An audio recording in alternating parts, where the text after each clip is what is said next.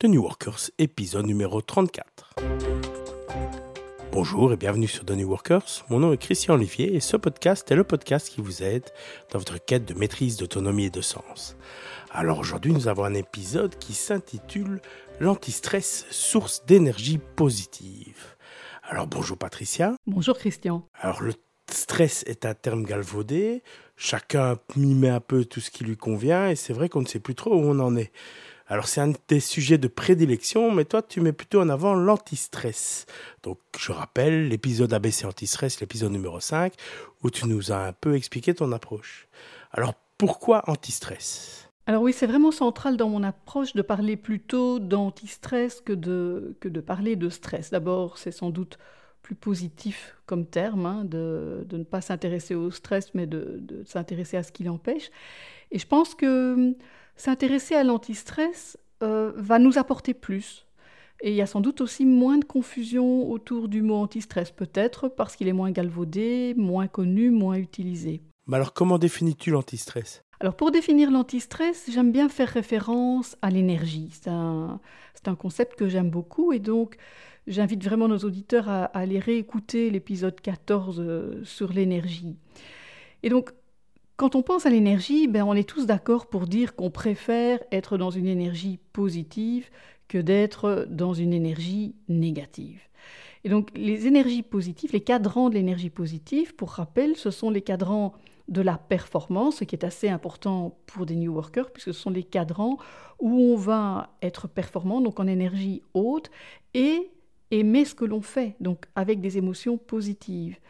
Et autre cadran à énergie positive, c'est le cadran dans lequel on va aller récupérer. C'est-à-dire qu'on ne peut pas être constamment en performance élevée, et donc il y a des moments où il faut récupérer et, euh, le faire avec des émotions positives, donc euh, se faire du bien. On aime évidemment être, on aime évidemment bien moins être dans les, les cadrans négatifs, Hein, qu'on avait appelé les cadrans de survie et les cadrans de, de, dépression.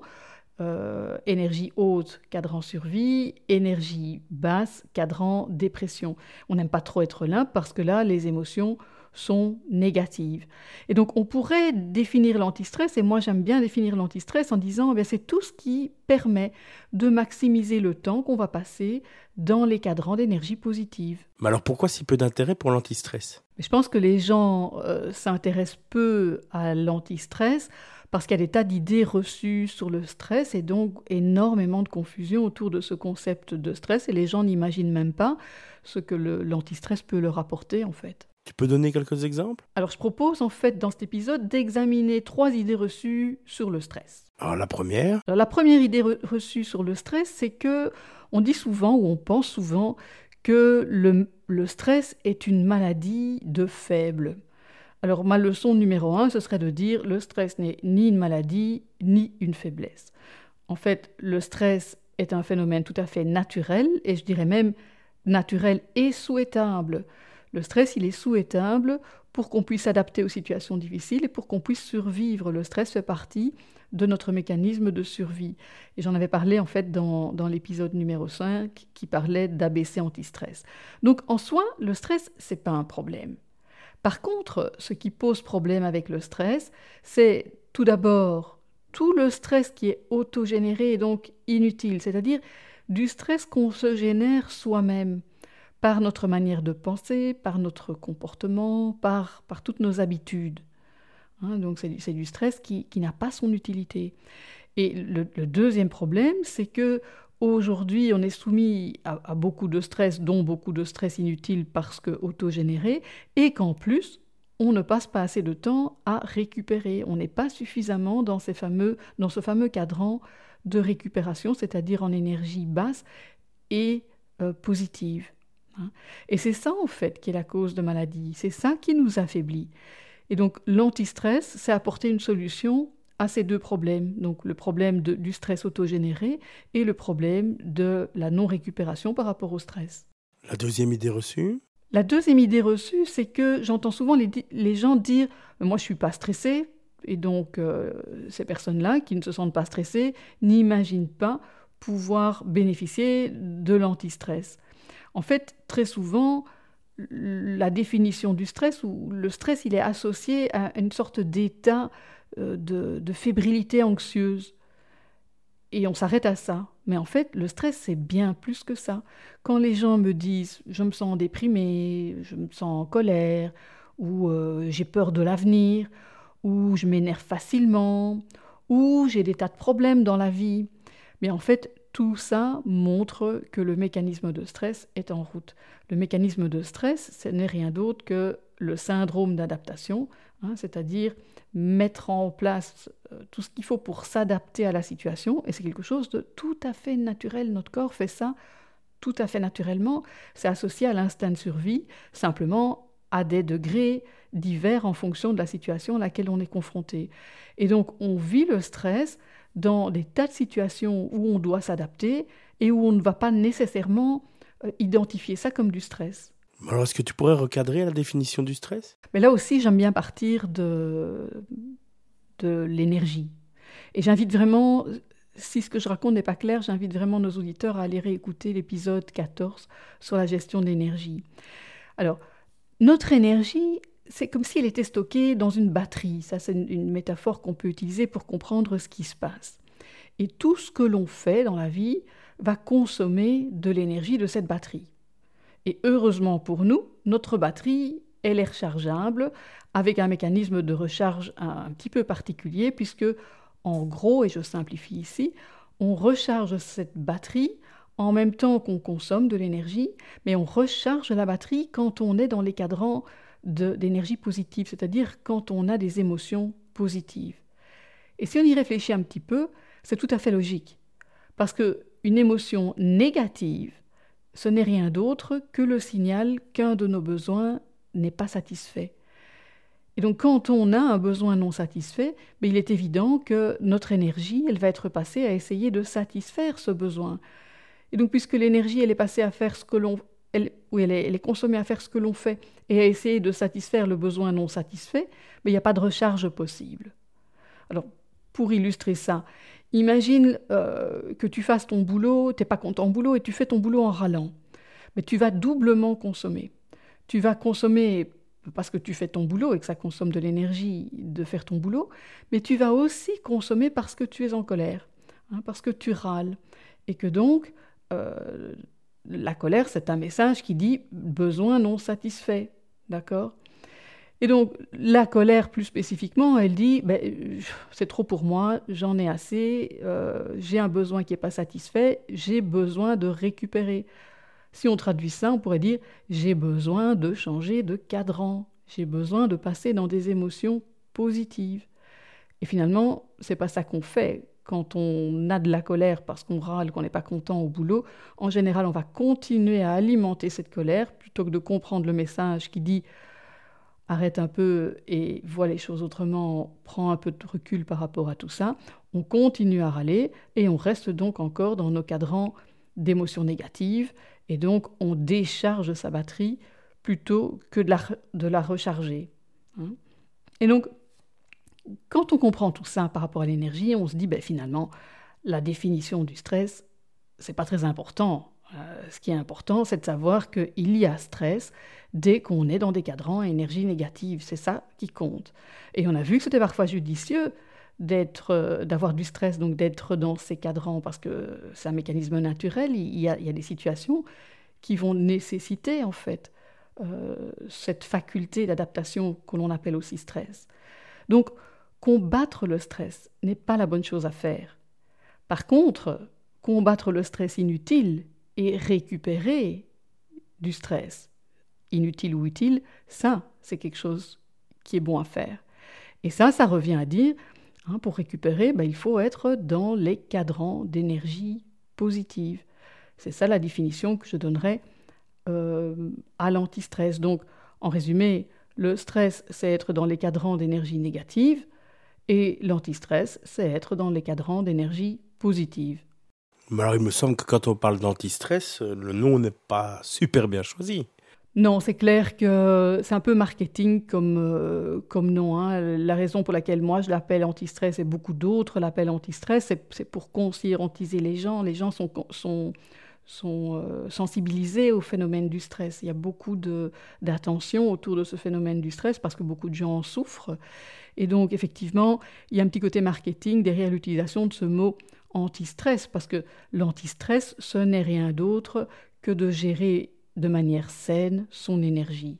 Oui, et puis ça, c'est positif que tu sois stressé ou pas. Tout à fait, c'est positif qu'on soit, qu'on soit stressé ou pas, parce que ben, on peut toujours euh, être plus performant qu'on soit stressé ou pas, hein, ou récupérer de manière euh, plus sereine, donc être plus serein, qu'on soit stressé ou pas. Et donc on peut dire que l'anti-stress, c'est l'effort qu'on met en place pour retrouver sa sérénité, c'est-à-dire son calme émotionnel. Et c'est ça qui est important. Pourquoi c'est important? Ben Parce que sur le moment, ben on va se sentir mieux. On est dans des émotions positives, donc on se sent mieux. Et on va aussi recharger notre batterie. Donc souviens-toi du mécanisme de recharge de la batterie.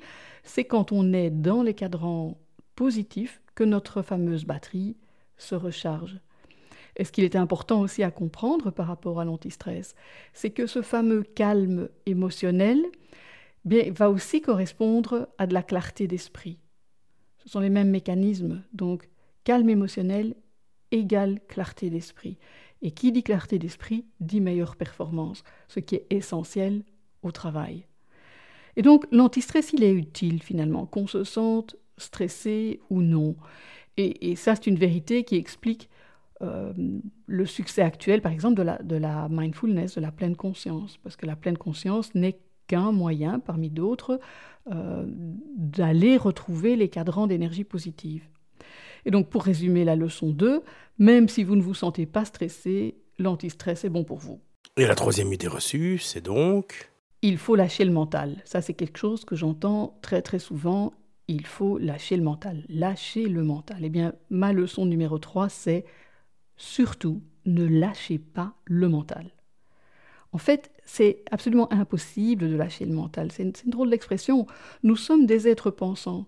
C'est notre force cette capacité à penser. Alors pourquoi est-ce qu'on s'en priverait? Ouais, mais alors il faut faire quoi?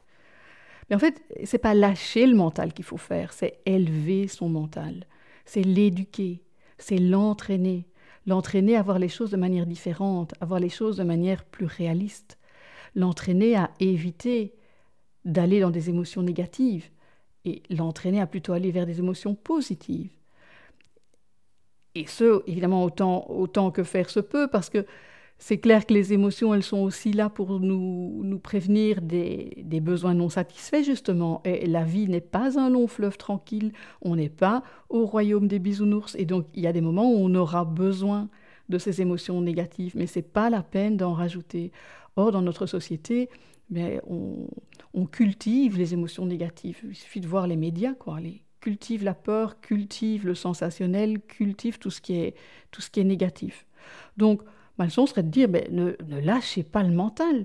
C'est une capacité précieuse. Mais à côté du mental, développez votre capacité à sentir, c'est-à-dire à être présent à ce qui est. Et là, on retrouve tous les concepts de la pleine conscience. En fait, l'être humain a quatre sources d'énergie. On parle parfois des, des quatre dimensions de l'humain. Hein, c'est le mental, le physique, l'émotionnel et le spirituel. Alors dans notre société, deux sont relativement développés, et quand je dis deux, c'est plus tout à fait vrai, il faudrait plutôt dire un et demi, une et demie. Donc la dimension mentale est très très très très développée, et donc on, pense, on pense, on pense, on est toujours coincé dans le mental, et la dimension de l'action est assez développée, on fait, hein. on pense et on fait, mais on a, bien peu de temps pour être. Hein. et donc euh, la dimension du faire, c'est la dimension physique. Et je dis un demi pour cette dimension-là parce que je trouve que le corps est de plus en plus négligé dans notre société. Et donc voilà, nous avons donc une dimension et demie qui est développée, c'est très bien de la développer, mais c'est tout à fait incomplet. Et donc, ma leçon serait de dire, ben, ne lâchez pas le mental, élevez-le et développez vos autres dimensions, nos autres forces. Donc les trois leçons, c'est le stress n'est ni une faiblesse, ni une maladie. En fait, il est naturel et souhaitable. La deuxième, que même si vous ne vous sentez pas stressé, la bonne gestion de l'énergie, elle est souhaitable et donc l'antistress est souhaitable. Et la troisième, ne lâchez surtout pas le mental, mais élevez-le et complétez-le par les autres dimensions. Alors, petite note personnelle, je sais que tu as rajouté euh, quelques dates pour ton euh, module d'ABC anti-stress, donc j'invite tous les auditeurs à aller voir et s'inscrire euh, si ça leur si ça leur convient, s'ils en ont besoin. Et on a vu que en fait ça s'adresse à pas mal de monde. Mais toi, Patricia, quelle est ta conclusion? Oui, alors d'abord pour, pour parler de l'atelier ABC anti-stress, ben, c'est clair que dans cet atelier, on, on parcourt tout ceci, c'est-à-dire que euh, je vais expliquer ce que c'est le stress, j'explique comment sortir du stress, donc comment cultiver l'antistress, et je propose des premiers outils à mettre dans sa boîte à outils anti-stress, raison pour laquelle ça s'appelle l'ABC anti-stress et pas gestion du stress comme les cours habituels sur euh, la gestion du stress. Alors ma conclusion, euh, ben, j'ai envie de dire que moi j'aime assez bien recadrer le stress et l'antistress sous l'angle de, de l'énergie. Je trouve que, que voilà, ça, ça, permet de sortir de la confusion actuelle sur tout ce qu'on dit sur le stress et l'antistress. Donc pour moi, l'antistress fait partie d'une bonne gestion de son énergie et a des bénéfices euh, multiples. Hein, L'antistress a des, des, avantages sur la santé, sur le, sur le bien-être, mais aussi sur la clarté d'esprit, donc sur la lucidité et les performances. Donc c'est utile, c'est vraiment utile.